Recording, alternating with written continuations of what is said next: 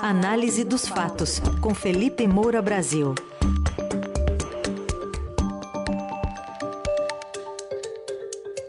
Hoje em destaque os atos pela democracia que ocorreram ontem pelo país e a relação de tudo isso com a corrida eleitoral. Felipe, bom dia. Salve, salve, Raizen, Carol, equipe da Eldorado FM, melhores ouvintes, sempre um prazer falar com vocês. Sextou bonito. Sextou, finalmente sextou. Felipe, vamos falar um pouquinho né, do balanço que é possível se fazer a partir das duas cartas que foram lidas ontem dentro da Faculdade de Direito ali no Largo São Francisco, aqui em São Paulo, mas da leitura que foi feita em outras universidades pelo país, também fora aqui do Brasil, uma reafirmação muito grande né, da, da democracia e também de, da confiança né, das urnas eletrônicas e do sistema eleitoral brasileiro. Exatamente, Carol. É, ao mesmo tempo, apesar é, de a democracia ser uma causa nobre pela qual vale a pena sair em defesa, é um, uma sensação que me traz todo esse acontecimento de que o Brasil regrediu, apesar dessa defesa.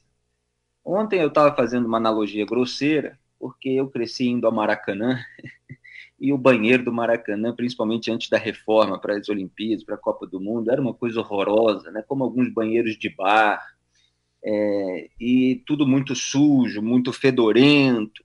Então todo mundo sabia que aquilo precisava de faxina, que as pessoas precisavam de modos, é, e aí é como se de repente viesse alguém para acabar com o banheiro. E a gente falasse assim: não, aí não, peraí, acabar com o banheiro, não, vamos melhorar o banheiro, vamos reformar, Vamos cuidar melhor dele. É, então, assim, a democracia brasileira me, me parece esse banheiro sujo. É, todo mundo sabia que tinha coisa para melhorar. Todo mundo sabia que era preciso tratar melhor dela. Aí o Bolsonaro vem com essa ameaça, e aí sai todo mundo em defesa da existência daquela estrutura. Quer dizer, é, nós voltamos a defender a existência de um banheiro imundo. E isso é muito triste, porque na eleição de 2018, o que estava em voga era o combate à corrupção, era o sistema, nesse sentido que eu dou de conjunto de lideranças apodrecidas das instituições, é, das próprias elites econômicas, porque ali havia empresários é, corrompendo. É, esse sistema tinha avançado e havia uma reação da sociedade em relação àquilo que estava acontecendo dentro dessa fachada de democracia. E agora nós voltamos a defender a fachada. E muitas dessas pessoas que saem em defesa junto à sociedade civil, eu não estou falando de todas, evidentemente, há pessoas bem intencionadas, há pessoas que batalham realmente para melhorar o país e que saem em defesa da democracia, mas há também é, pessoas que não combatem aqueles males que se instalam dentro do regime democrático. E aí, na hora que o próprio regime é colocado em questão por um presidente reacionário aloprado, elas saem de uma maneira hipócrita é, para defender tudo isso. Então, assim, é, é, muito triste ver o Brasil voltando a ter uma defesa, um movimento para algo que foi resolvido décadas atrás. O que a gente tem hoje são outros problemas. O que a gente tem hoje são corruptos e lavadores de dinheiro que estão ficando impunes, enquanto os seus investigadores e juízes que os condenaram estão sendo retaliados. O que a gente tem é um Tribunal de Contas alheias, né? Tribunal de Contas da União, onde os ministros torram dinheiro público com diárias. É, ontem saiu uma reportagem, inclusive, sobre um deles é, que foi lá viajar para as Maldivas, né, para é, um arquipélago lá, Oceano Índico, praias paradisíacas, resorts milionários, estendeu a viagem para além do evento. O próprio Bruno Dantas, relator do caso que levou à condenação de Deltan Dallagnol e Rodrigo Janot, torrou mais de 300 mil reais só esse ano em diárias e está lá cobrando ressarcimento por causa das diárias usadas de acordo com as regras vigentes na época para o o pagamento dos promotores que eram deslocados para outros estados, numa força-tarefa que recuperou 15 bilhões de reais para os cofres públicos, dinheiro que estava sendo roubado. Então, é, você tem hoje, por exemplo, o André Mendonça, nessa madrugada, ministro indicado pelo Jair Bolsonaro, segundo, pedindo vista de 20 casos lá relatados pelo Alexandre de Moraes, um monte dos quais diz respeito ao próprio Jair Bolsonaro. Quer dizer, o afilhado blindando o presidente, como Ricardo Lewandowski, Dias Toffoli fazem com Lula e fizeram ao longo dos seus julgamentos decorrentes dos processos da Lava Jato. É, é, tem uma série de iniciativas é, das quais eu trato todos os dias que deveriam estar em questão, mas o Jair Bolsonaro ele deu esse pretexto para a defesa de uma causa nobre que faz o país regredir com ameaças, com retórica, porque o que ele faz realmente na prática é, não é muito diferente do que governos anteriores fizeram, embora possa ser, em determinados pontos, no grau, que é o patrimonialismo, que é a ingerência política sobre órgãos de fiscalização e controle. Então, nesse sentido, há muitas semelhanças com é, o que esse sistema vem fazendo há muito tempo. Ele próprio pós aí de combatente do Supremo Tribunal Federal enquanto colocou lá mais dois ministros que reforçaram a ala da impunidade e a ala da blindagem dele próprio, né, como outros presidentes fizeram. Então, essas são questões que deveriam estar no, no, foco do debate público. E o Jair Bolsonaro fez o foco do debate público se transformar em outra coisa.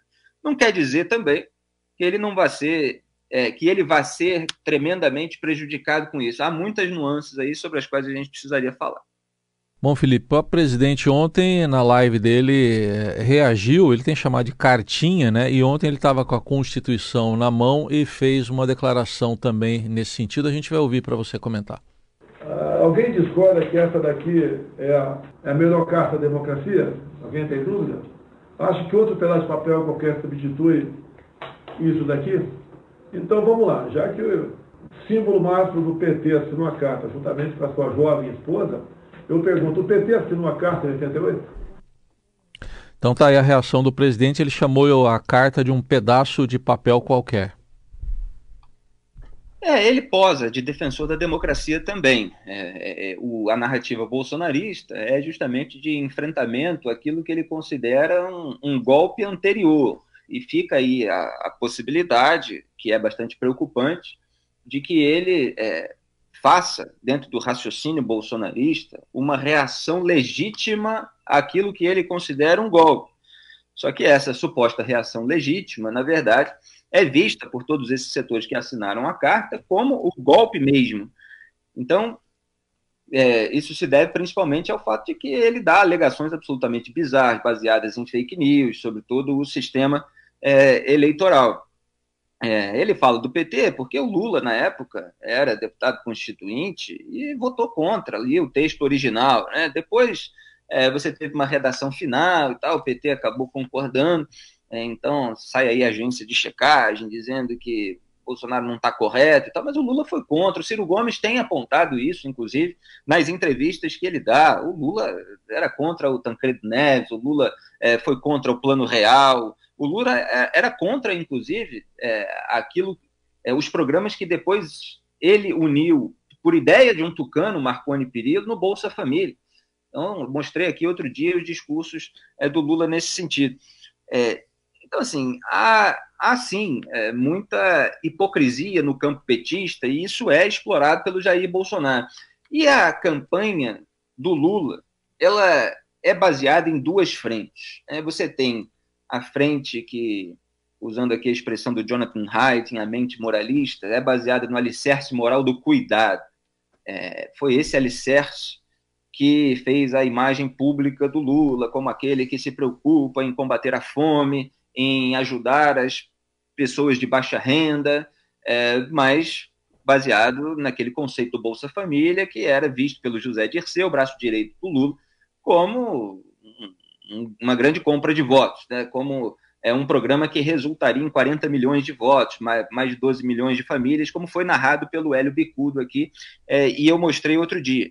Então, o Lula mostra essa preocupação em termos retóricos. A gente sabe que há uma grande distribuição de pobreza, com pouco dinheiro chegando para a população de baixa renda, e a população de baixa renda é sempre dependente do Estado.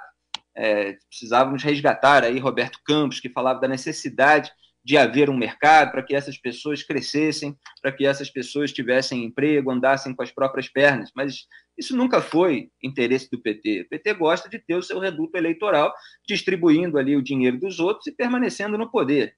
É, mas ele consegue, com essa mensagem, é, é, deslumbrar muita gente e a simpatia daqueles que é, são necessitados.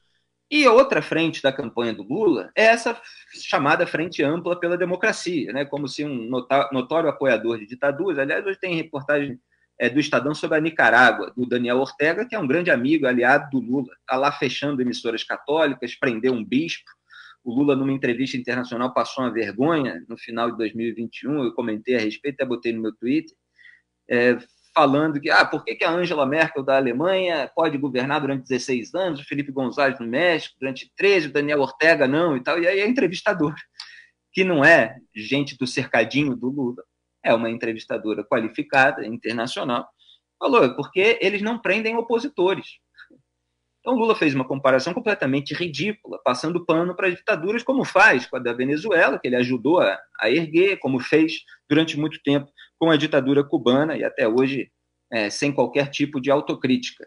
Então, é, o Lula, como defensor de democracias, quando inclusive o dinheiro do povo brasileiro, do BNDES, era usado é, para financiar esses regimes, é claro que é uma coisa ridícula, mas faz parte de um discurso de propaganda, uma propaganda que é adotada por muita gente no próprio mercado da comunicação que se deslumbra. Agora, se o Jair Bolsonaro baixa o tom, se o Jair Bolsonaro não concretiza em atos mais do que já é, concretizou, levando a esse fanatismo que resultou aí num Jorge Guaranho, que matou um tesoureiro petista e tal, mas nos próximos meses, ele pode é, é, reduzir, é, pelo menos, o desgaste nessa frente.